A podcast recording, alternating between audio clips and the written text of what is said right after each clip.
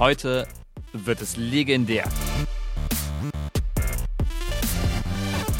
Und eine Indie-Perle jagt die nächste.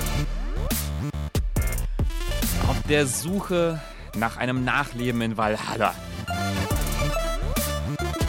Huch, ich glaube, ich habe meine Krone verloren.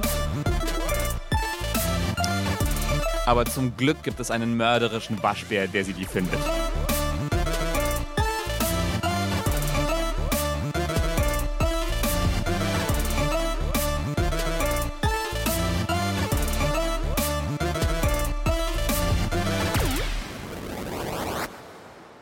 Hi. Hallo, hallo, hallo, hallo und willkommen zu Indie Fresse, dem Podcast über definitiv Indie-Spiele. Definitiv. Die kleinen Perlen, die versteckt im Gebüsch nur von denen gefunden werden, die ganz genau hingucken. Mhm, mhm, mhm, mhm. Ich bin Dennis Kogel. Ich bin Markus Richter und wir beide machen Dinge mit Computerspielen und manchmal podcasten wir auch sehr regelmäßig. Habe ich mir sagen lassen. Indie-Spiele. Also man denkt ja, also, hm, ich hatte, wir hatten ja letztes, Ja, letztes Mal ja wirklich. Ja. über, über so ein paar, über so, so ein paar Sachen, also so, so Perlen, wirklich Perlen des, ähm, der, der Indie-Entwicklung äh, gesprochen. Hades zum Beispiel. Mhm. Und Iron ich Harvest. Dachte, Iron Harvest, ja. Und ich dachte, wie kann ich das, wie kann ich dieses Gefühl, dieses schöne Gefühl, das mir Hades gegeben hat, äh, fortsetzen? Mm, Und habe dann meinen Blick geworfen auf eine kleine, eher unbekannte, ja, ein kleines unbekanntes Entwicklerkollektiv, ähm, die sich ja vor langer Zeit schon so der, der Kunst verschrieben haben, sozusagen. Äh, sie nennen sich Electronic Arts. Right. Are you ready for this? Am I ready? uh, ready for what? One,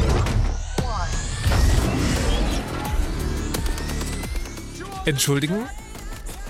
Entschuldigen, meinen Sie Apex Legends? Ich, ich, ich spiele wieder Apex Legends, es tut mir leid. Dennis, was ich, der I'm, Fick? I'm back on my bullshit. Ja, aber, aber also nicht nur, dass du das spielst, es ist das erste Spiel, das wir in dieser Sendung besprechen. What the fuck? Ar- Arbeitest du an deiner Feuerung oder was? Na, ich, weiß, ich will. Ich, ich will nicht, ich will nicht lügen. Ja, also das hatte. Ähm, also ich weiß gar nicht, wie ich das erklären soll. Ja. Das ist, das ist, das ist ja die Sache. Ich hatte plötzlich, also urplötzlich, diese, dieses riesengroße Bedürfnis, Apex Legends zu spielen. Ein Battle Royale-Spiel, ähm, in dem sich bunte, laute, äh, ja, Action-HeldInnen-Figuren äh, durch, ja, durch Arenen kämpfen in Dreierteams und sich gegenseitig abknallen. Und ich hatte urplötzlich total Bock da drauf. Und äh, das, das koinzidierte mit dem Release der neuen Season. Es gibt da jetzt so Seasons. Ja, witzigerweise, der Start dieser Seasons äh, war der Grund, warum ich damals TM, als ich das zum ersten Mal gespielt habe, aufgehört habe, es zu spielen, weil ich es so unfassbar demotivierend fand, weil dieses Season, der, der Start der allerersten Season in Apex Legends war eine, fand ich, eine total demotivierende, langweilige Katastrophe mit uninteressanten Belohnungen und äh, einfach nur blöd. Und dann hatte ich plötzlich Bock, das nochmal zu spielen habe Freunde von mir angefixt, es mit mir zu spielen. Und dann habe ich, glaube ich, wirklich die letzten ja, so zwei Wochen damit verbracht, wirklich fast jeden Abend Apex Legends zu Was? spielen. Ja. Was? Warum? Ich weiß es nicht. Ich aber, weiß es aber, nicht. aber, aber schau, Dennis. Ähm, dieser Podcast, ja, der hat Ja, ja eine Mission. Und natürlich machst du Dinge, die dir Spaß machen. Zum Beispiel sehr viele Dinge kochen. Oder Ja. Brot backen. Ja, ja. Oder eine Katze streicheln. Und das ist alles super und das tut dir gut. Aber wir reden nicht hier im Podcast darüber. Warum also Ja. hast du Apex Legends mitgebracht? Was ist das Besondere? Also, also ich versuche, also zum einen, zum einen möchte ich das ja auch, also diesen Podcast ja auch so als so eine Art authentisches, ja, so eine Art authentische Wiedergabe von meinen Interessen und so. Also wenn ich jetzt sagen würde, Aber hast du ich nichts aus dem würde- Internet gelernt? Authentisch ja, aber nicht zu authentisch. Okay, ich, Das chan- hab ich nicht gelernt. Ich channele einfach sozusagen meine Abneigung gegen diese ganze Ja, ja. Arena-Shooter-Scheiße. Ja, ja. Ähm, Das, hat, das- das überrascht mich nicht. Und tatsächlich, ähm, Apex Legend ist eins, das habe ich nicht mal ausprobiert. ja. Ja. Sollte ich? Du wahrscheinlich nicht, aber aber ich habe ich habe da auf eine absurde Weise ganz viel Spaß dran. Und ich, also ich glaube, ganz viel davon hängt zusammen, dass, äh, dass ich dann tatsächlich auch so, ne, so zwei Freunde haben, mit denen ich das regelmäßig spielen kann. Und dann ist das natürlich auch einfach so eine, so eine schöne Sache, dass man, äh, dass man sich einfach irgendwie semi-regelmäßig oder sehr regelmäßig dann einfach irgendwie kurz zusammensetzt, ein bisschen quatscht und ein bisschen dieses blöde Spiel spielt und das ist irgendwie nett, so ein, einfach nur so als eine, ein soziales Erlebnis. Das, äh, das kannst du mit Hades nicht machen. Und äh, ansonsten, und ansonsten ist es einfach, finde ich, wirklich ein, ein sehr, sehr guter Shooter. Also der, der sehr schöne Sachen macht. Also es ist super, super schnell, es fühlt sich gut an, es ist sehr, sehr reaktiv, man kann auf Knien Hügel runterschlittern und viel hüpfen und so weiter und so fort. Also es fühlt sich an wie so eine Art, also ist, ich würde sagen, es ist so das, das, das Super Mario des Battle Royals. Ähm, Super Mario, okay. ja. Also im Sinne von, es, es fühlt sich, es fühlt sich so, so, so gut an und so snappy, das zu spielen. Und ähm, ja, ansonsten weiß ich gar nicht, was, was ich so dazu, was ich so dazu sagen kann, dass das irgendwie auf, auf, eine, auf eine schön geistige liegt. Ich glaube, das, das, glaub, das geht gar nicht.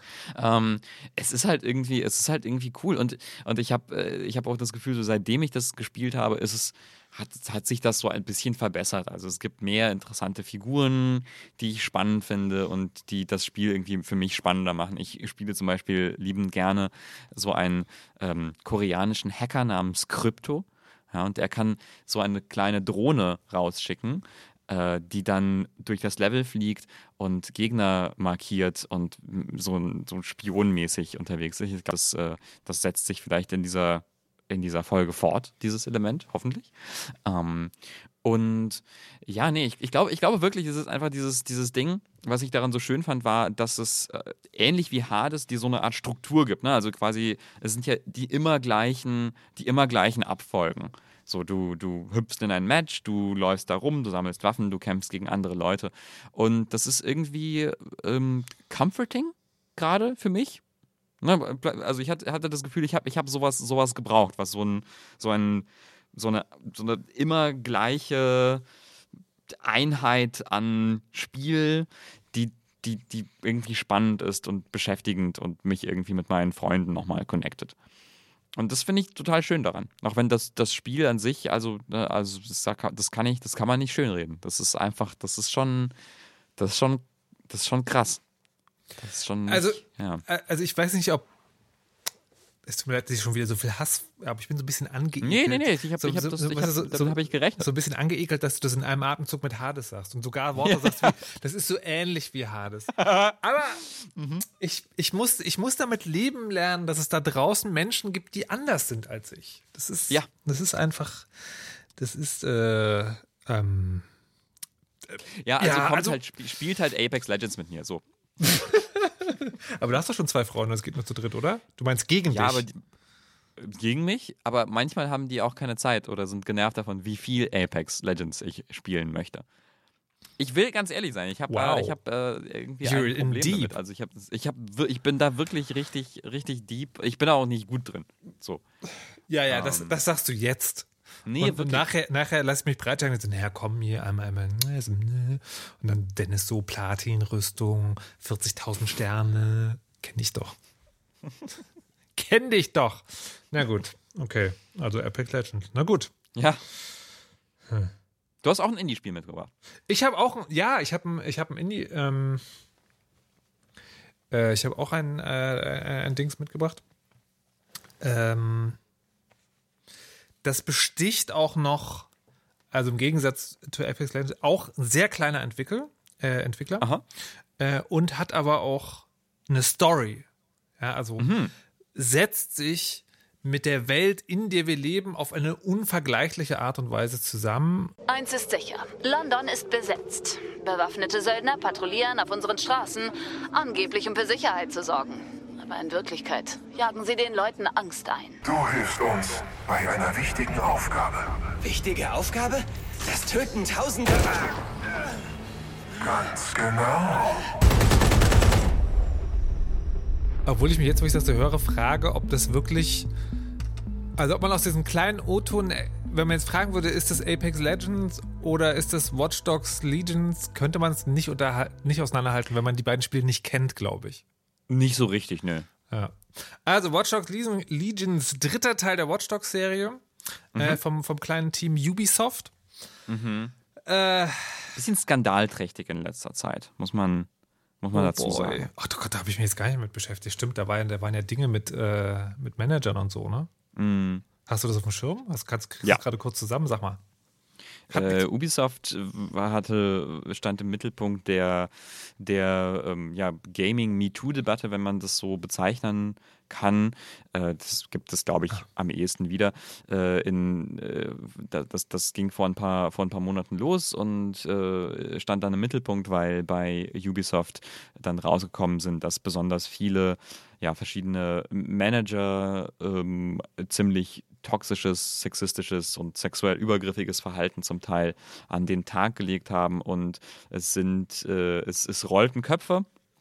Also wurden Leute, Leute äh, rausgeschmissen, Leute sind gegangen. Es gab eine Menge Skandale über Arbeitsbedingungen äh, bei Ubisoft. Ja, das ist so, das ist so quasi die Kurzversion.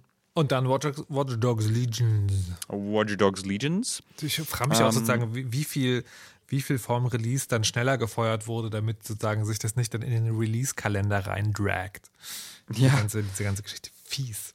Ja, Ja. Ähm, Watch Dogs Legion. Äh, zwei gab es schon. Es ist, das, es ist im Prinzip dasselbe wie immer. Man spielt einen Hacker oder Hackerin äh, im London diesmal. London. Äh, das, das ist total geil. Das, also das Spiel, ich, ich kann es kurz sagen, das, Spiel ist einfach dasselbe wie immer. Also es ist ein, ein, äh, ein Open-World-Spiel ohne neue Mechaniken, uninspirierte Geschichte, alles egal.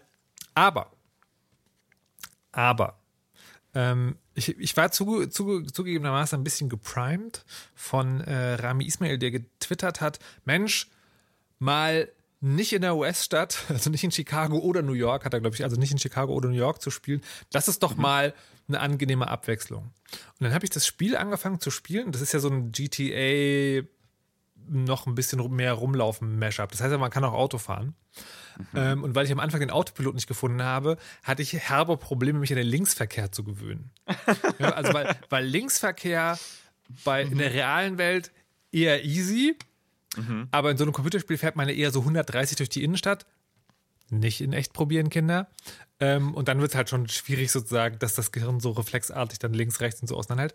Und dann dachte ich so, was, was sagt es eigentlich über die Diversität von Computerspielschauplätzen aus, wenn ich Probleme mit dem Linksverkehr habe? Das, das ist doch Wahnsinn eigentlich, wenn man sich das vorstellt. Also ja, es gibt sozusagen sehr viel mehr Rechtsverkehr, aber andererseits, es gibt genug Schauplätze mit Linksverkehr, aber das kommt einfach nicht vor. What the fuck? Warum eigentlich nicht? Was ist hier los? Und dann war ich so, das, das, sagt, das sagt einiges über den Zustand von Triple, äh, von Indie, meine ich, äh, aus, dass sozusagen, dass das so das Neue ist. Weißt du, die Stadt, in der ich spiele, hat gar nicht Rechtsverkehr. ähm, und dann war es halt so, das war halt schon nice. Also irgendwie. Aber ich muss, ich muss vielleicht kurz, kurz, kurz einhaken. Warum? Weil ich, weil, also, du hast, du hast eben so gesagt, das ist ja, es macht, das macht nichts Neues und das ist irgendwie wie immer und es ist einfach der dritte Teil und so weiter und so fort. Und da, da klingeln, da klingeln bei mir alle meine, alle meine Name-Dropping-Alarmglocken, denn okay, du, du droppst einen Name und ich sag dir, warum es dasselbe ist wie immer. Okay. Drop ein also Name. denn, also, denn Clint Hocking, ja, Clint Hocking ist nämlich der, der Lead-Designer von diesem Ding. Und Clint Hocking ist dieser legendäre Typ, der vor Ewigkeiten äh, den, diesen Blogpost geschrieben hat, wo er den Begriff ludonarrative Dissonanz geprägt hat. Clint Hawking, äh, nämlich quasi äh, dieses, dieses, dieser, ähm, diese Idee, dass die Geschichte des Spiels nicht zum eigentlichen, äh, nicht zu dem eigentlichen, nicht zu den eigentlichen Aktionen passt, die das Spiel erzählt, und dann ergibt sich diese Dissonanz, die äh, äh, oft in, in Spielen sich ergibt. Und Clint Hawking ist auch der Typ, der, äh, der Far Cry 2 gemacht hat und damit eigentlich eines der prägendsten Dennis, Spiele Du der wolltest eine Sache droppen. Nee, nee, nee, ich, dro ich drop hier, ich drop hier. Ich muss das, ich muss das kurz, kurz hinführen, um, ich muss das kurz aufbauen, ja, damit du das dann niederreißen kannst. So. Und Clint Hawking hat halt Far Cry 2 gemacht, vor Ewigkeiten. Und äh, hat damit eigentlich eines der prägendsten Spiele der Jetztzeit gemacht. Denn im Moment, habe ich das Gefühl, kopieren ganz, ganz viele Spiele Far Cry 2. Far Cry 2, ein Spiel, das, äh, das, das über Chaos, über Entropie, über eine Welt, die dich, die dich vernichten mag, ähm, über das Überleben in harschen Umständen. Und im Prinzip ist Breath of the Wild ist Far Cry 2 als Nintendo-Spiel. Und das haben auch die Designer, glaube ich, total Dennis! offen und ehrlich zugegeben. Anyways, Clint Hawking hat ganz, ganz lange Zeit äh, nach, einem, nach dem nächsten Projekt gesucht und Watch Dogs Legions ist endlich quasi das Spiel, an dem er endlich mitgewirkt hat, wo das rausgekommen ist. Und seine Idee in Watch Dogs Legions war, es gibt keinen Protagonisten, sondern es gibt ja eine ganze Stadt aus rekrutierbaren Menschen, die die du rekrutieren kannst in dein Hacker-Kollektiv und die alle unterschiedliche Fähigkeiten reinbringen und unterschiedliche Geschichten. Und ist das nicht total spannend? Ich fand das, ich dann, das, das klingt total spannend für mich. Erinnerst du dich an, ähm, Gott, wie, wie ich das hasse, wenn mir der Name XCOM. Ja. XCOM hast du ja sozusagen, ähm, kannst du ja sozusagen also beliebig Soldaten irgendwie ran schaffen. Ja. Äh, gibst denen aber Namen, kannst ihnen so, so eine kleine Vierzeile Hintergrundgeschichte schreiben und die steigen dann Und auch eine Frisur. auf und so. Kannst ihnen eine Frisur Lustige geben. Brille. Und ähm, aber in den schwierigeren Schwierigkeitsgraden, wenn die tot sind, sind die halt weg. Ja. Und durch dieses, du gibst den Namen, und das sind also keine Ahnung, ich, ich glaube, es gibt irgendwo eine, eine Rezension, da habe ich den Namen, äh, habe ich für Breitband einen Audiobeitrag gemacht und die, das Team hatte die Namen von den Breitbandkollegen. So, und dann stehen also so Verbindungen. Ja, da, da vermisst du dann den Charakter auch wirklich. Einerseits Ja. durch diese, diese irrationale Verbindung zu dem realen Namen und andererseits dazu, weil er dich vielleicht in vielen Gefechten begleitet hat. Und da würde man ja denken, wenn du, und das ist ja die reine Spielmechanik, wo das schon geht, ne? da würdest du ja, da würde man ja verdenken, also wenn jetzt jemand ankommt und sagt, dein Team kannst du dir aus beliebigen Leuten der Welt zusammenstellen, ähm, dann müsste es doch, dann müsste es doch noch viel krasser sein, da eine Verbindung irgendwie an den Start zu bringen. Ähm, jetzt ist es so, wenn man viel XCOM spielt und das nachlässig spielt, ver verschwindet dieser diese, diese, diese Anhänglichkeit irgendwann, weil man, also ich zumindest dann, ne, also erst deine Kollegen, dann deine Familie, dein Freundeskreis, dann bist du irgendwann, ach, weiß Tom, Gerd, was weiß der Geier. Äh, So. Und das und dieser Effekt, dieser Abnutzungseffekt, dein Menschen sind auch nur Material, hat das von Anfang an. Von Anfang an. Also A, wenn du ähm, also eine Sache geht schon ganz sehr dadurch verloren, wenn du eine von diesen Vorbestellerbonis hast. Dann bist du nämlich, die Geschichte ist, die Hacker-Crew ähm, wird irgendwie also nahezu ausgelöscht und die KI findet irgendwie eine, eine letzte Hackerin oder Hacker und dann geht's los, ja. Und dann sozusagen äh, kannst du Leute überzeugen, bei dir mitzumachen und so. Vorbestellerboni, vier Hacker sofort in deiner Base. Das habe ich auch schon, schon mal gehört. Ähm, sind das nicht dann so, so mega Elite, Elite Ja. Super-Hacker und dann Ja, ja, ist irgendwie genau. Einer sind- von, von denen irgendwie so ein, so ein sind- Assassine oder sowas? Die sind ganz gut. Also die sind ganz Äh. gut. Das, das Ding ist sozusagen, die Schwierigkeitsstufen sind nicht so, also es gibt sehr gute und weniger gute, aber das ist relativ egal. Und dann, ähm, was, was dann halt wirklich passiert ist, wenn du so jemanden rekrutierst, musst du die irgendwie erst irgendwo hingehen und dann was über ihn rausfinden, also einfach zu einem Ort gehen, was beobachten. Und dann hast du meistens ein oder zwei Sidequests, die dich am Anfang auch noch in Spielmechaniken. Also es gibt so Dart-Spiel zum Beispiel. Musst du mit beim Dart-Spielen schlagen. Ähm, so, und dann habe ich aber schon, weil ich mir schon dachte, das ist wahrscheinlich schwierig, so eine Verbindung herzustellen. Kannst du am Anfang einstellen, wenn jemand stirbt aus diesem Kollektiv, soll der dann raus sein aus dem Spiel oder ist der dann sozusagen wiederbelebt? Permadeath, Permadeath. Genau, habe ich gleich Permadeath eingesp- einge Ja. äh, eingestellt. So, und dann ist aber der, der, der, die Hinter, der Hintergrundcharakter ist diese KI, die so einen, so einen, Rotz, so einen rotzigen Ton halt die ganze Zeit hat. Und dann stirbt halt zum ersten Mal jemand. Und das war bei mir tatsächlich auch diese Frau. Ach nee, stimmt nicht. Ich hatte aus Versehen den Charakter gewechselt, weil die aber ähnlich aussahen, dass ich mitbekomme. Und dann ist sozusagen also eine von den neu Angeworbenen gestorben. Und dann war so, ach naja, da ist, da, da ist jetzt etwas mehr explodiert als nur dein Herz oder irgendwie sowas. Hier, du bist jetzt dran. Und ich dachte so, das ist vielleicht beim ersten Mal, um die, um die Kälte der KI gegenüber dem Dingens oder so zu zeigen. Aber nein. Das ist, das ist literally, einer stirbt, Kesserspruch, nächster. Und es passiert nichts mit diesen Leuten. Also vielleicht, vielleicht, wenn du irgendwie dann 20, 30 Stunden gespielt hast, macht mal jemand einen, einen, einen Kommentar oder irgendwo im Hintergrund läuft ein Podcast. Aber letztlich ist das wirklich, das ist, also das ist, das ist total egal, ob du eine namenslose Protagonistin oder viele namenlose ProtagonistInnen spielst. Das ist Latte. Es ist einfach Das ist Latte. natürlich, das ist natürlich, also ich finde, bei XCOM passt das natürlich besser, ne? Weil da, Mhm. da bist du ja, also, also erstens, erstens geht es bei XCOM ja nicht, also du, du bist da nicht so nah dran, du bist ja nicht, du bist ja nicht die Figuren, Mhm. sondern du bist ja ihr, ihr Commander, du bist irgendwie ihr General, die Generälin, die sie in die Schlacht schickt. Und also natürlich wirst du da irgendwie nicht äh, gezeigt, wie du ganz traurig bist und äh, irgendwie äh, traurig aus dem Fenster guckst auf einen Baum und denkst, ah, der Krieg, der Krieg, sondern das ist, das ist ja impliziert so. Dass, du, du bist ja der Verwalter und dass die Soldaten sterben, das ist, das tut dir, das tut dir weh, also, also auch in wirtschaftlicher Hinsicht. Das packt dich ja einfach in diese unbequeme äh, Rolle, dass du wirklich ja quasi die, den, den Menschen als Ressource in, in, den, in diesen erbarmungslosen Alien-Kriegs-Meat-Grinder werfen musst.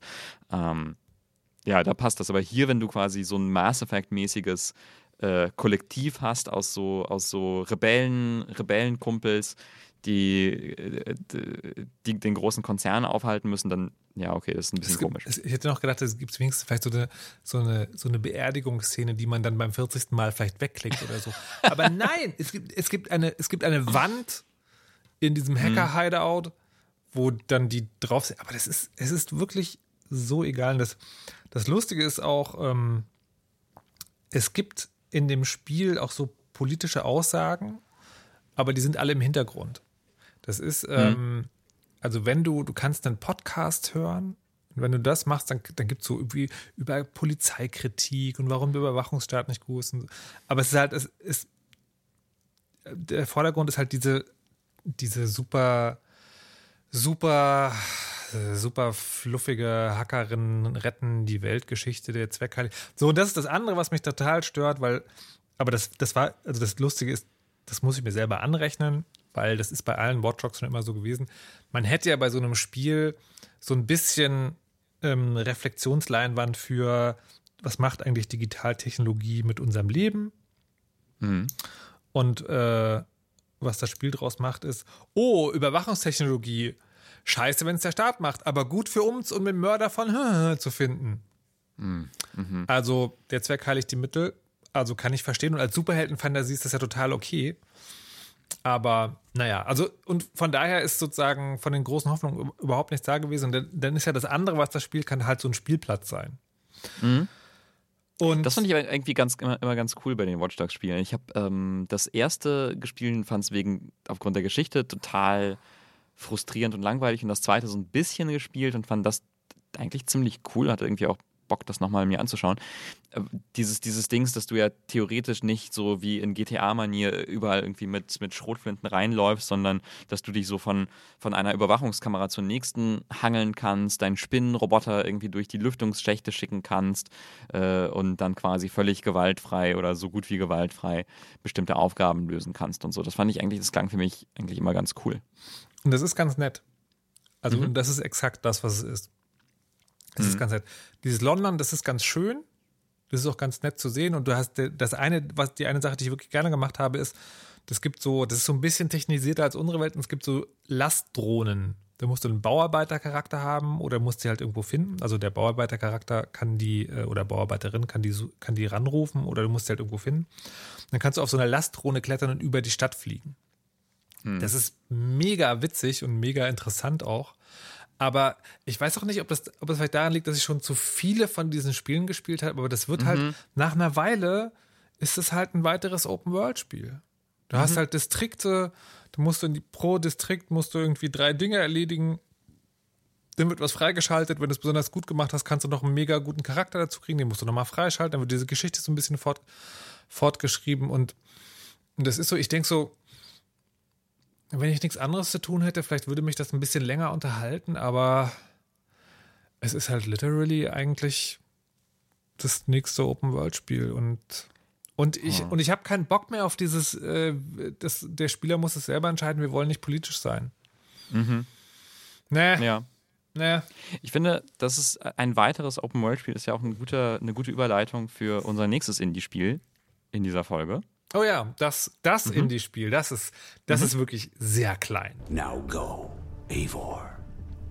Claim your place in Valhalla.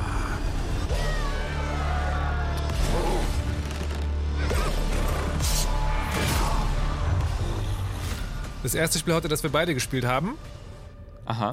es ist ein weiteres Assassin's Creed.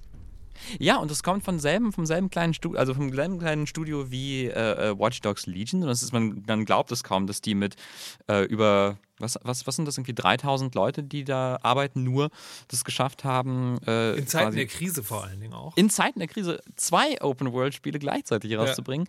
Äh, man muss bei Assassin's Creed Valhalla sagen, also wo ich quasi bei Watch Dogs Legion über Clint Hocking geschwärmt habe, die ganze Zeit, muss man bei Assassin's Creed Valhalla ähm, so ein bisschen zähneknirschend dazu sagen, der Creative Director, der das verantwortet hat, der ist einer der Leute, die gegangen sind, weil es um sie rum Skandale von Sex Sexual Misconduct und so gab. Ähm, also, die, also quasi, man, man, man startet schon mit diesem Spiel direkt auf dem falschen Fuß. Aber du hast es gespielt. Ich wusste gar nicht, dass du das gespielt hast. Also ich habe es ein bisschen gespielt, ähm, so, keine Ahnung, 10, 15 Stunden oder so. Assassin's Creed Valhalla, ein Assassin's Creed, das in der ähm, sagenumwobenen Wikingerzeit äh, spielt, also 800. Wikinger-Innenzeit. Okay. In der Wikinger-Innenzeit, Markus. Ähm, und äh, ja, in der äh, du als äh, Wikingerheldin Ivor äh, nach England segelst in deinem Langboot mit deinen WikingerInnen-FreundInnen. Äh, und jetzt klingt das so, als würde ich mich darüber lustig machen. Es ist ja nicht so. Also gibt es tatsächlich Kriegerfrauen und Kriegermänner und, und so weiter und so fort. So. Und die, die segeln, die segeln halt alle nach England, um sich dann dort ein, äh, ja, ein, ein Königreich aufzubauen, ein Reich aufzubauen. So, das ist so die, das ist so die Prämisse. Und ähm, ich äh, bin total verwirrt von diesem Spiel. Das, also ich finde es mega, ne? Du hast diese Hintergrundgeschichte und dann ist es das erste Spiel, was dir beim Starten fragt, willst du Mann sein, willst du Frau sein oder willst du es einfach nicht entscheiden? Ja.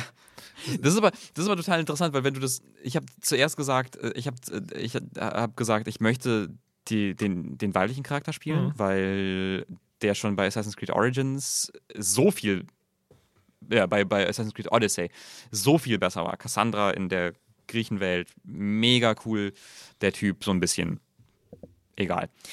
Und äh, dann Da muss man aber sagen, ich- ich- nur kleiner Einschub, da scheiden sich die Ja. Geister. Ne? Also das, das, war, das war am Anfang von Odyssey, waren alle so, yeah, Cassandra, voll gut. Und ich habe aber so ein, ich habe die jetzt nicht genau auf dem Schirm, aber es gab so ein paar Artikel, die so ein bisschen geguckt haben, was dieser Mensch, also der ist dann, der ist dann einfach sozusagen schnell außer, außer, aus der Perspektive geraten, weil der auf Mhm. den ersten Blick halt so der Standard griechische Held und was so. Und äh, das Mhm. ist aber anscheinend ein Charakter, wenn du den eine Weile spielst, hat der schon auch so ein paar Untiefen und so ein Mocking von eben dieser klassischen toxischen Maskulinität ist da wohl auch drin verpackt. Also Okay. es ist anscheinend sowas, was man sich mal angucken kann. Und viel, äh, Wenn man mal eben 200 Stunden Zeit wenn hat. man eben nochmal 200 Stunden Zeit hat und viel ist ja da, also ich habe das habe ich nur gelesen. Ich habe da ist ja sozusagen die die also bei Odyssey war ja die Lines waren exakt dieselben. Und anscheinend sind ist Ja, das fast. Also ja, aber so sozusagen ganz minimalen Unterschieden. ähm, ja. und aber bei Valhalla soll es wohl, habe ich auch nur gelesen, nicht selber gesehen sein, dass es zwei Charaktere tatsächlich sind. Ah ja. Nee, ich hatte, Nee. also ich hatte das Gefühl, dass, Ja, okay. dass es anders ist, also dass die, dass die wirklich so die, dieselben Sachen sagen. Aber ähm, auf jeden Fall, was, was ich faszinierend fand, war diese, diese Option, du kannst quasi mitten im Spiel das Geschlecht auch ändern. Äh, und äh, du kannst auch das Spiel für dich auswählen lassen. Und wenn du das machst, dachte ich zuerst, ja, dann, dann, dann switcht es irgendwie wild hin und her. Tut es aber gar nicht, äh, sondern es äh, macht dich einfach zum, äh, zum weiblichen Ivor und erst in, bei bestimmten Punkten, die aber im Spiel Sinn ergeben, wird dann das Geschlecht geswitcht. Finde ich ganz interessant. Inwiefern ergibt das dann Sinn? Das ist, äh, ist ein kleiner Spoiler, äh, aber ähm, wenn du auf, äh, äh, wenn du quasi die in, in, deinem, in deinem Dorf, man baut sich ein Dorf auf dem Spiel, äh, eine Seherinnenhütte baust, wo deine Mystikerin wohnt, die schickt dich dann so, so auf Wikinger Vision Quests in die Mythenwelt und da spielst du dann den männlichen Eivor. Und das wird dann aber auch im Spiel kommentiert. Warum das so ist. Ja, ja, ja. Also, Ja, ist, äh, ich finde, das ist, das ist eine der coolsten Ideen vom Spiel. Aber ähm, das, nee, ansonsten. das ist die eine coole Idee vom Spiel. also, das, das Ding ist sozusagen, Ja. ich hätte, ich hätte glaube ich, meine Rezension von, also wenn man, wenn man sozusagen die, meine Rezension von Watch Dogs Legion nimmt und die sozusagen auf die Metaebene hebt, hätte die eins zu eins auch für Valhalla gepasst. Das, Ja. ist, das sieht total schön aus. Das ist, also, Mhm. Der, durch die, am Anfang durch diese schneebedeckten Berge und du stehst auf dem Gipfel und guckst und das Tal und das, das Holzhaus, Wikingerdorf und der Rauch steigt auf und dann ist der Fjord und ein Schiff und das ist schon mega gut. Das ist wirklich schön. Ähm, ja, das ist da, dazu, dazu was, ich, was ich total interessant fand. Ich habe mal, ich habe gelesen, dass, äh, dass quasi ähm, wie, die, wie die sehr, sehr talentierten Artist-Menschen bei Ubisoft das gemacht haben, ist, äh, sie haben, sie hatten Con Concept Art, also ne, Bilder, Zeichnungen von Fjorden und, und, und, und Nordlichtern und so weiter und so fort und englischen Mittelalter-Countrysides und so äh, und äh, hatten das als Inspiration, haben dann quasi die 3D-Welt gebaut und dann nochmal quasi die Zeichnung da, dran, da drauf gelegt, um zu gucken, es soll aber wirklich so aussehen wie die Zeichnung und dann quasi an der 3D-Welt noch rumgeschraubt, dass die mehr aussehen wie die Zeichnung, also die nochmal künstlerischer, stilisierter gemacht. Und das finde ich, das kommt total rüber. Ich finde das wirklich, wirklich schön. Ähm, ja. Was ich auch spannend finde, ist, ne, Assassin's Creed hatte diesen Ruf der, der historischen Authentizität. Also nicht, Ja. eine, nicht eins zu eins Abbildung, aber kommt so, soll rüberkommen, wie die damals gelebt haben. Mhm. Das fand ich, das finde ich auch sozusagen immer spannend. Aber Mhm. boy, ist mir das auch schnell gegangen, dass ich so dachte, ey, wenn ich nichts zu tun hätte, würde ich, glaube ich, jetzt echt hier gerne noch eine Weile rumstapfen. Aber ich muss ganz ehrlich sagen, das ist einfach nur ein weiteres Assassin's Creed. Ja, ich fand's. Ich, hab, ich hatte sogar, ich hatte mich wirklich so ein bisschen darauf gefreut, weil ich dieses Szenario irgendwie interessant finde und spannend und nochmal anders. Mm. Und ich war so verwirrt davon. Also man muss vielleicht dazu sagen, ich habe es nicht auf dem PC gespielt, ich habe es nicht auf dem auf irgendwelchen neuen Konsolen gespielt, sondern auf meiner alten PS4. Also vielleicht ist, war es deswegen, hat es mich deswegen weniger beeindruckt. Aber äh, ich fand, ähm, also das Wort, das mir dabei immer im Kopf geblieben ist, war janky. Das ist ja so, so, ein, so ein Adjektiv, ich weiß gar nicht, wie man das auf Deutsch gut übersetzt, aber es fühlt sich einfach so, also nicht rund Grob an. schlechtig, meinst du vielleicht? Grobschlächtig, ja.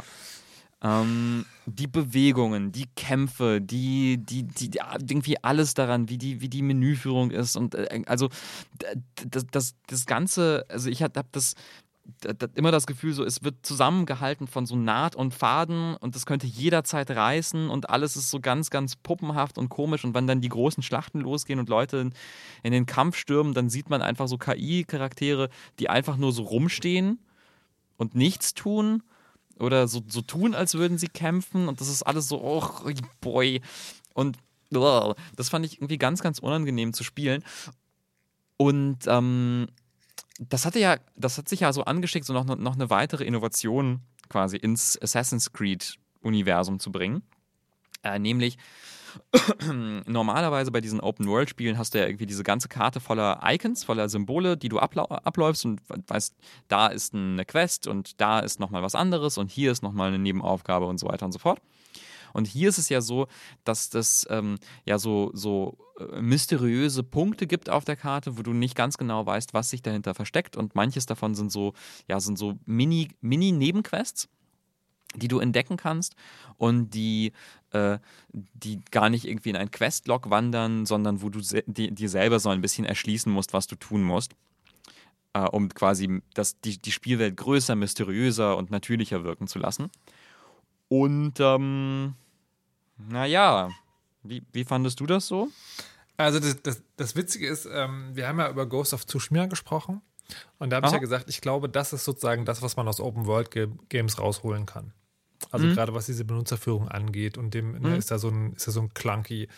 Und ähm, da dachte ich so, das fand ich total witzig, ne, weil wenn du wenn du Valhalla in der Assassin's Creed Reihe siehst, dann ist es halt eindeutig der nächste Teil. Das ist auch, ich bin, ich bin so, ich, ich bin so mittlerweile Grafik, Grafik, wie heißt das, grafisch agnostisch sozusagen, kann man sagen. Also ich, ich kann der, der und Gragnostisch. Der, und gragnostisch, ich, der, weißt du, der Unterschied zwischen irgendwie ähm, Raytracing und 4K und Full HD und kein Raytracing ist mir halt egal, weil ich, also das liegt bestimmt daran, dass die Rezensionen, die ich schreibe, sich niemals um die technische Ausgefuchstheit drehen, sondern immer nur, also wenn das Ding funktioniert, ist es okay. Bei Watch Dogs Legions, bei, Wa- kleine, ich muss noch mal kurz zurück. Mega. Bei Watch Dogs Legions habe ich in den Radiobeitrag einen O-Ton reingenommen von einem YouTuber, der erklärt, wie man das Spiel zum Laufen kriegt. Das war, das war wie die frühen, die späten 90er, frühen Nuller. Du musst im Internet recherchieren, warum das Ding nicht funktioniert. Und das, das Allergeilste bei Watch Dogs Legions war, das hat vor allen Dingen deswegen nicht funktioniert, weil die eine mega intrusive Anti-Cheat-Software eingebaut haben, aber es gab noch gar keinen Multiplayer. Mega. Mega schlimm. So, anyways. Also, die Technik interessiert mich nicht. Ich fand es auch so, ne, sieht so ein bisschen komisch aus auf PS4. Ähm, aber das fand ich alles okay.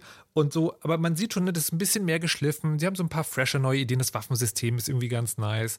Ähm, so, gibt es so ein paar Dinge. Aber wenn du jetzt Ghost of Tsushima dagegen hältst, denkst du so, da hättet ihr euch schon was abgucken können. Ne? Also ja, ihr habt das Genre vielleicht nicht erfunden, aber sozusagen groß gemacht, durchaus, durchaus. Aber es gibt mittlerweile Leute, die können das in bestimmten Gegenden einfach besser als ihr. Und dann einfach Ja. stumpf zu sagen, ich hatte das auch gelesen mit diesen Quests. Ne? Und dann mein erster Eindruck war, okay, es gibt also Dinge, die sind nicht Questmarker, aber die sind auf der Karte und sagen dir, welchen, wenn du da hingehst, welche Leiste voller wird.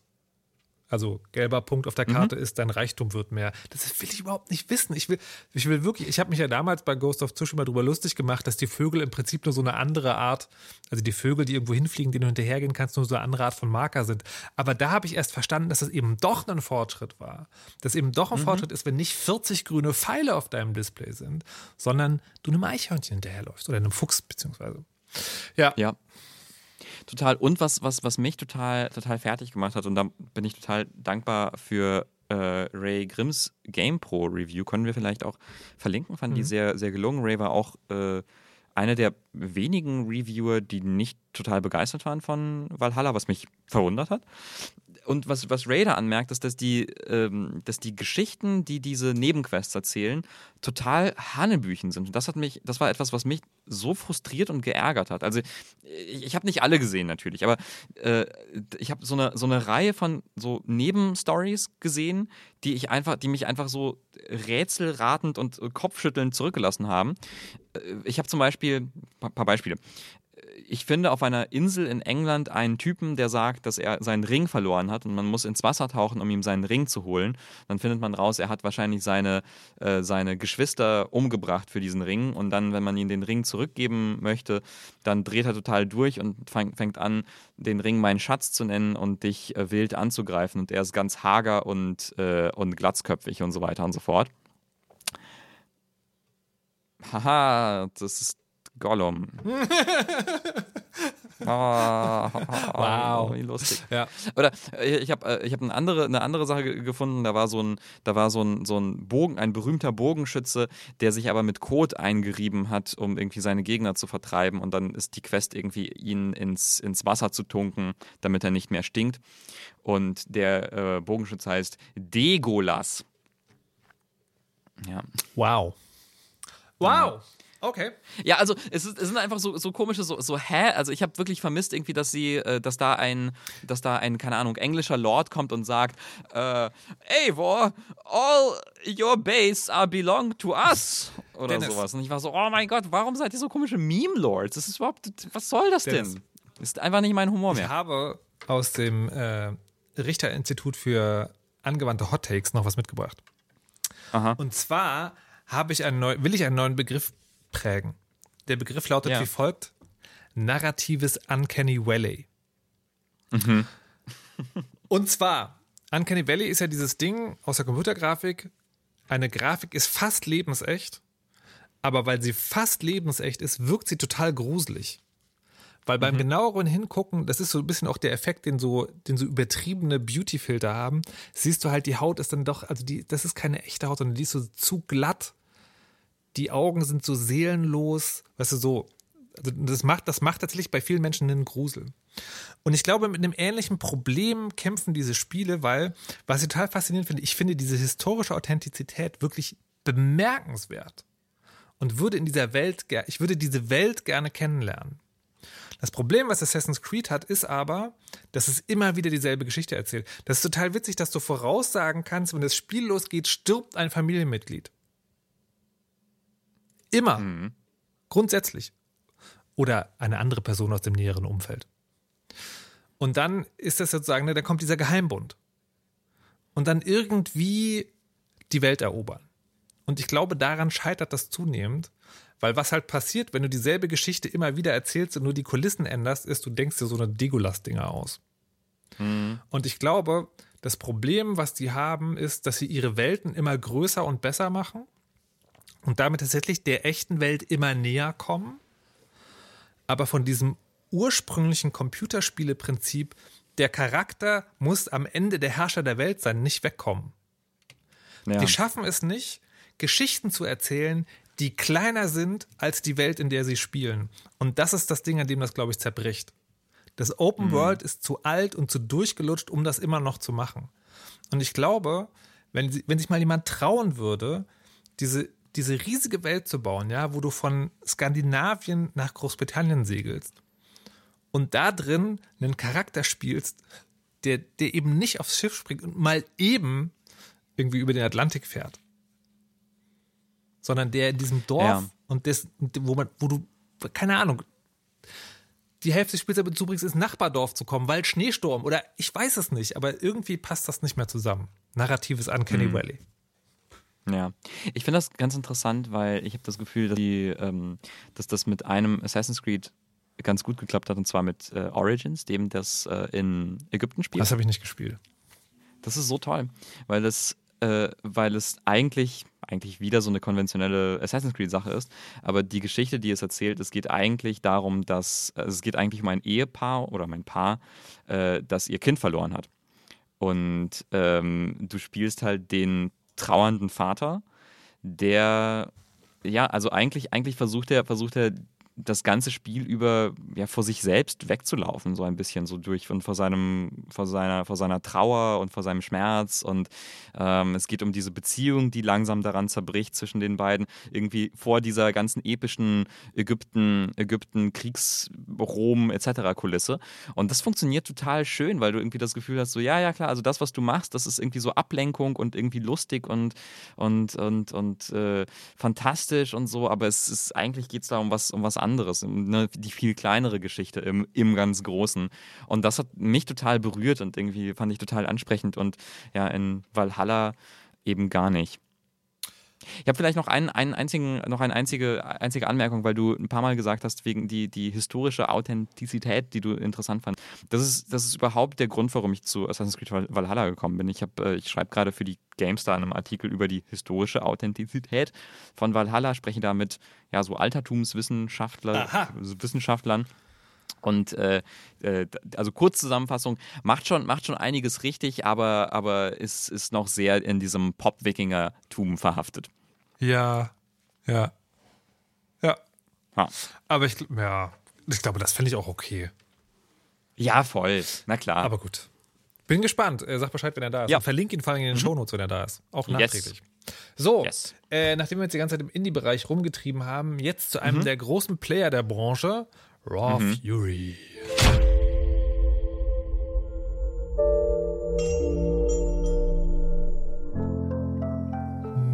Mega riesiges Budget. Müssen, müssen durchaus mehrere tausend gewesen sein. ja. Äh, auch schon älteres Spiel, wiederentdeckt. Oder ne, ne, wiederentdeckt ist falsch. Es ist, wie fange ich das gut an? Wie fange ich es so, so an, dass es in den Gag passt, den wir jetzt schon totgerettet haben? Es ist der dritte Teil einer Serie. es, also, es war so gewesen, liebe Leute. Ich habe damals, als das rauskam, Kingdom gespielt. Kingdom, erinnerst du dich noch? Kingdom? Ja, ja, dieses, dieses, so ein, dieses Pixel-2D-Spiel, du sitzt auf einem Pferd und reitest von links nach rechts. Genau, ich habe ich hab die schönste Beschreibung, die ich, äh, die ich dafür gehört habe, ist 1D Tower Defense. Und das trifft es. Das trifft es. Also Kingdom ist ja ein elaboriertes Tower Defense Spiel und tatsächlich aber eins, wo du nur von links nach rechts läufst. Hast also deine, deine Stadt und reitest mit dem Pferd und kannst nichts machen, außer Geld ausgeben. Und das triggert dann Sachen. Da werden Mauern gebaut, Bogenschützen ausgebildet, Extras freigeschaltet und so weiter und so fort. Ähm, und ich habe das, und es ist so ein Spiel, das, ähm, das erklärt nicht viel. Also diese grundlegende Mechanik mit dem Geld ausgeben wird dir erklärt. Und ich habe das damals echt lange gespielt. Also wirklich äh, mittlerer zweistelliger Stundenbereich. Bin aber nie irgendwo hingekommen. Also ich, hab, ich hatte nie auch nur eine Idee davon, was Durchspielen bei dem Ding eigentlich heißt. Bin halt immer irgendwann so gescheitert und habe wieder von vorne angefangen. Ich weiß nicht, was das soll, aber es macht irgendwie Spaß. Es ist so ein bisschen beruhigend. Ich habe das in so einem Urlaub gespielt, wo, so, wo eh so alles sehr chillig war. Ähm, und dann habe ich, äh, dann habe ich jetzt neulich mal mit Scheinprobleme gestreamt. Äh, Auch Ex-Superlevel und alles. Und dann haben wir ja, was können wir denn zusammen spielen? Irgendwas mit Koop. Und dann meinte sie, das wäre Kingdom Two Crowns, also das Kingdom, was der dritte Teil ist, was man aber auch zusammenspielen kann, wäre eins ihrer Lieblingsspiele. Und dann habe ich gedacht, hey, das ist total cool. Vielleicht lerne ich dann mal, wie man das überhaupt durchspielt. Und äh, das weiß ich jetzt. Das ist sehr interessant. Und warum ich das aber heute hier mitgebracht habe, weil, äh, also einerseits muss ich sagen, das macht immer noch sehr großen Spaß. Also wenn ihr das mal in der Mache hattet, das lohnt sich durchaus. Und ich glaube auch sozusagen, wenn ihr nicht den Teil gespielt habt, lohnt er sich auch nochmal. Gerade jetzt, weil die, da gibt es noch zwei DLCs äh, mit extra Sachen, die inklusive sind, also kann man machen. Aber wir sind ja in der Diskussion darüber geraten und da, die wollte ich dir erzählen und dann sagen, was du, da, was du davon hältst. Das Spiel erklärt ja nichts. Und das Spiel ist prozedural generiert. Und permadas. Das heißt, wenn du was falsch machst, ist es vorbei. Und ich finde das okay, wenn du immer die Gelegenheit hast, den Fehler zu machen und dann zu korrigieren. Also das Spiel sozusagen bringt dir im Fluss eben nicht bei, aber du lernst das, wenn du zu schnell, zu weit deine Mauern nach außen, also deine Grenzen verlagerst, dann wirst du überrannt. Das musst du sorgfältig planen. Die Art und Weise, wie du das planst, ist nicht so wichtig, nur dass du es sorgfältig planst. Ähm, und da kannst du halt so, da kannst du, da kannst du kleine Fehler machen. Klar, wenn du es total falsch machst, doof so. Und es gibt dann aber so Stellen, wo dir, wo das Spiel, also wo Gebäude, die du hast, sozusagen nochmal aufgewertet werden können, was anderes. Und die sind dann also wirklich grob spielverändernd teilweise. Zum Beispiel, weil eine Geldquelle umgewandelt wird in etwas anderes, was in deiner derzeitigen Situation überhaupt gar nicht hilfreich ist. Und da habe ich dann gesagt, das finde ich schlechtes Game Design.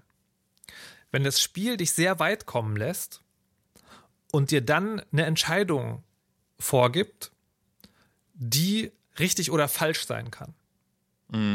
Und dir keinen Hinweis drauf gibt, sondern du sozusagen sterben musst, um das zu lernen. Und das heißt, du kannst ja nicht abspeichern und neu laden. Das heißt sozusagen, du musst von vorne anfangen. Dann finde ich das lazy. Dann finde ich das, dann finde ich das dieses, auf dieses sozusagen Learning by Doing auf die Spitze getrieben. Und äh, Scheinproblem meinte so, naja, das ist schon okay irgendwie so. Und was hältst du davon?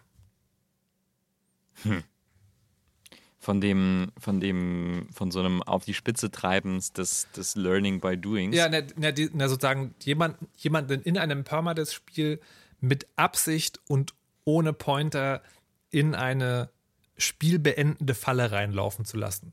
die, was keinen weiteren Effekt hat, außer beim nächsten Mal weiß man es halt. Man kann es aber nicht im Spielverlauf lernen. Ja, ich finde es, ich find's, glaube ich, nie so interessant, wenn es, ähm, wenn es so die klare richtige und die klare falsche Entscheidung gibt. Nee, das, nee okay, das, das meine ich auch. Das, ach so, nee, erzähl weiter. Sorry. Ne, also quasi, wo du, äh, wo dich das Spiel quasi an einen Punkt gibt, wo es so die eine, die eine richtige Methode gibt. Mhm. Ich finde es eigentlich mal ganz spannend, wenn es, wenn es, wenn, wenn du ja verschiedene, verschiedene Wege daraus Mhm. finden kannst. Also keine Ahnung, vielleicht ist, vielleicht ist die, vielleicht wirkt deine, deine Entscheidung, irgendwie Gebäude X oder Ressource Y abzubauen, erstmal widersinnig, weil äh, das so Conventional Wisdom ist, äh, dass man jetzt aber, keine Ahnung, den Bogenschützenturm baut oder sowas und nicht, äh, nicht die Bäckerei. Aber äh, eventuell, eventuell gibt es dann, wenn du aber dann weiter in diese Richtung gehst und äh, daraus eine neue Taktik entwickelst, nämlich, keine Ahnung, die Superbrötchen, die aus deinen Zwergenbrot. Äh, die, genau, dein Zwergenbrot äh, baust, mit dem sich deine Bauern äh, verteidigen können, weil es so unfassbar hart ist. Äh, das ist dann, das ist dann wiederum, das, das, das finde ich dann wiederum interessant. Mhm. Und ähm, äh, ich glaube, ich wäre auch frustriert auf jeden Fall, wenn man dann irgendwie spielt und dann kommt man an so einen Punkt, wo man gemerkt hat, ah ja, ich habe einen Fehler gemacht und dann Ja. muss ich das beim nächsten Mal anders machen. Finde ich, glaube ich, auch nie so schön. Genau, also mein Eindruck wäre nicht mal gewesen, dass, äh, dass man, dass man, dass das da was ganz Neues draus entwickelt, aber dieses, dass das Spiel dir, wenn du einen Fehler gemacht hast, sagt, okay, das war jetzt an der Stelle keine kluge Entscheidung, aber du hast die Möglichkeit, das auszubügeln. Hm? Das finde ich gut. Naja, anyways, macht trotzdem großen Spaß. Ähm, und ich glaube tatsächlich für mich auch aus dem Grund, weil ich, das ist für mich eher ein Zu-Zweit-Spiel. Weil man hat zwei Grenzen, es gibt zwei Leute, das ist, und das ist sozusagen die, die Herausforderung besteht dann für mich nicht mehr in der Überforderung, diese beiden Dinger gleichzeitig im Auge halten zu müssen, sondern man kann sie auch so ein bisschen besprechen. Es ist, es ist sehr witzig, weil es sozusagen sehr kommunikativ ist. Also nicht jeder macht seins, sondern man redet auch miteinander so. Also ich kann es empfehlen. Ja, ich habe wirklich nur den ersten Teil ein kleines bisschen gespielt und ich habe ihn nie so richtig verstanden. Also ich habe nie so richtig verstanden, wie es da weitergeht. Sie, vielleicht musst du auch mal ein bisschen streamen. Vielleicht. Aber dafür hast du das hier gespielt. Yep.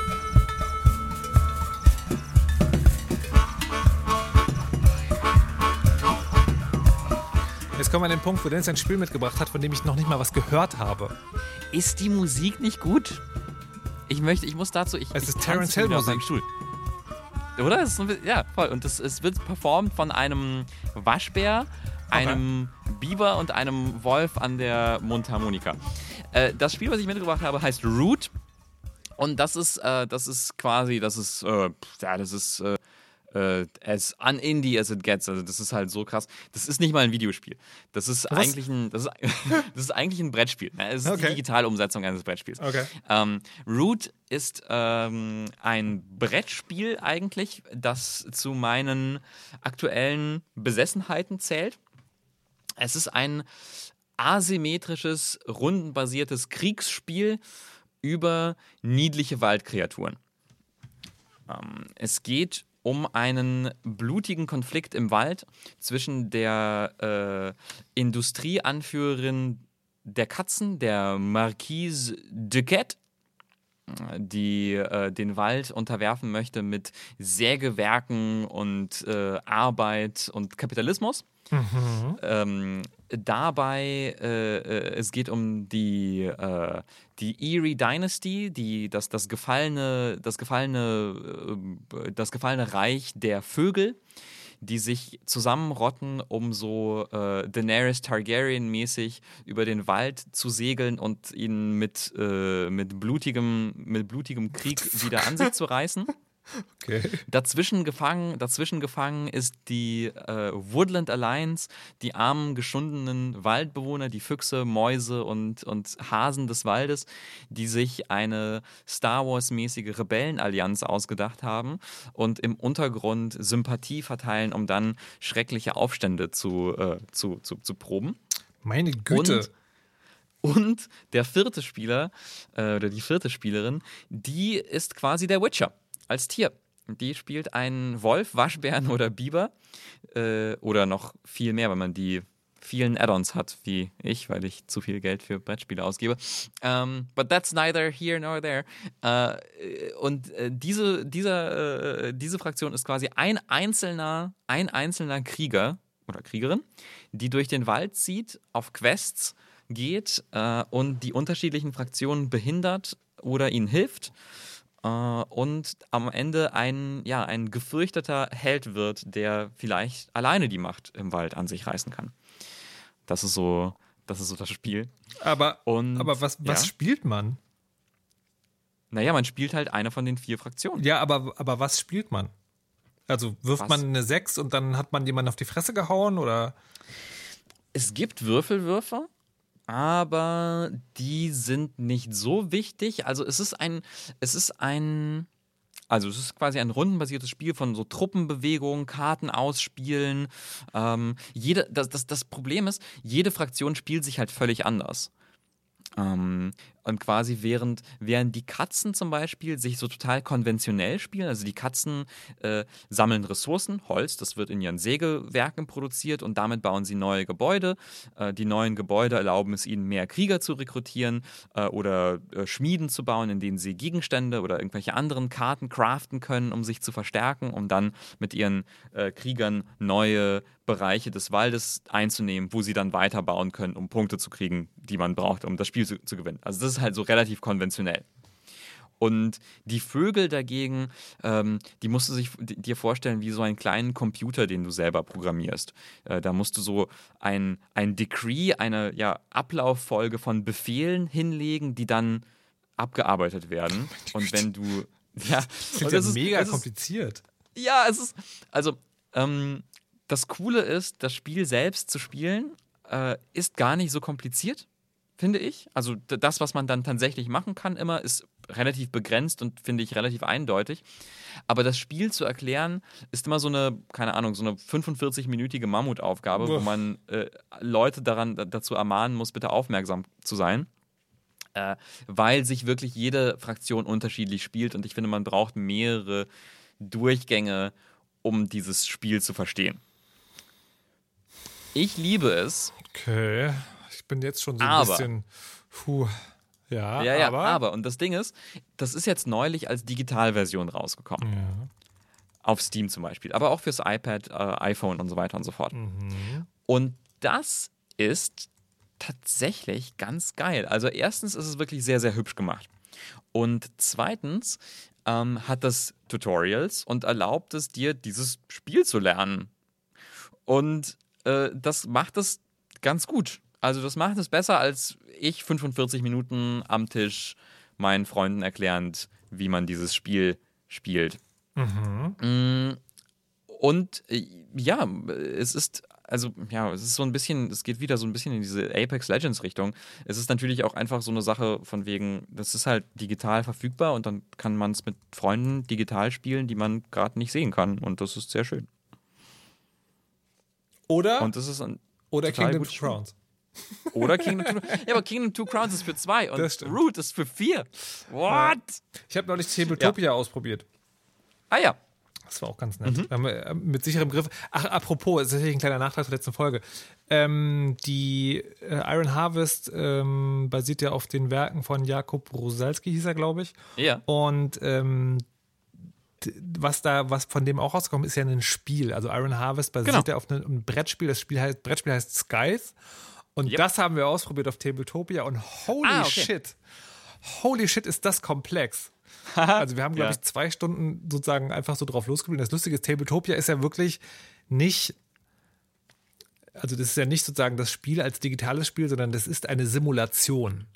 Ja, also es ist wirklich, du hast dann halt das Brettspiel. Das heißt, du kannst dem Gegner auch irgendwie die Figuren umwerfen oder Dinger klauen oder sowas. Du musst halt wirklich alles selber machen. Wenn du, wenn du irgendwas falsch ziehst oder vergisst, dann sagt das halt niemand. Und das war schon sehr, sehr lustig, aber hat funktioniert. Ja. So. Jetzt habe ich noch zwei kleine Bemerkungen. Aha. Das eine ist, ich bin ja immer noch auf der Suche manchmal nach iOS-Games. Äh, bin auf das hier gestoßen. Enter a terrifying castle where evil lurks in every corner. Travel to the Das äh, ist auch im Prinzip die Umsetzung eines sehr bekannten älteren Brettspiels, nämlich Hero Quest. aber nicht offiziell. Es heißt nämlich Dark Quest 2. Und es ist, es ist ganz süß, aber es ist auch Quatsch. Also es gibt es auf verschiedenen Plattformen und ich habe dann, ich habe es auf iOS gekauft, weil es da die, das billigste war. Das hat sich als gut herausgestellt, weil das ist schon eigentlich nur rundenbasierter Grind. Aber halt ganz nett. Also wenn man so eine, wenn man so rundenbasiertes Rollenspiel on the go mag, dann kann man das machen. Man sollte echt nichts davon erwarten, also literally nichts. Ähm, und das Beste, was ich über das Spiel sagen kann, ist, dass es keine In-App-Purchases hat. Aber es ist halt, es ist halt irgendwie nett. So, ich bin halt so ein Sucker für dieses, für diese Art von Spielen und fand die Idee auch total gut, dass es äh, so ein Hero Quest da geben könnte, aber meine Güte. Also die Games Workshop Spiele auf iOS sind ja alle fürchterlich, weil die halt total verseucht sind äh, mit In-App Purchases und das ist halt nett. Mehr kann man nicht sagen. So, und dann noch ähm, eine Empfehlung, die aus dem näheren Umfeld kommt.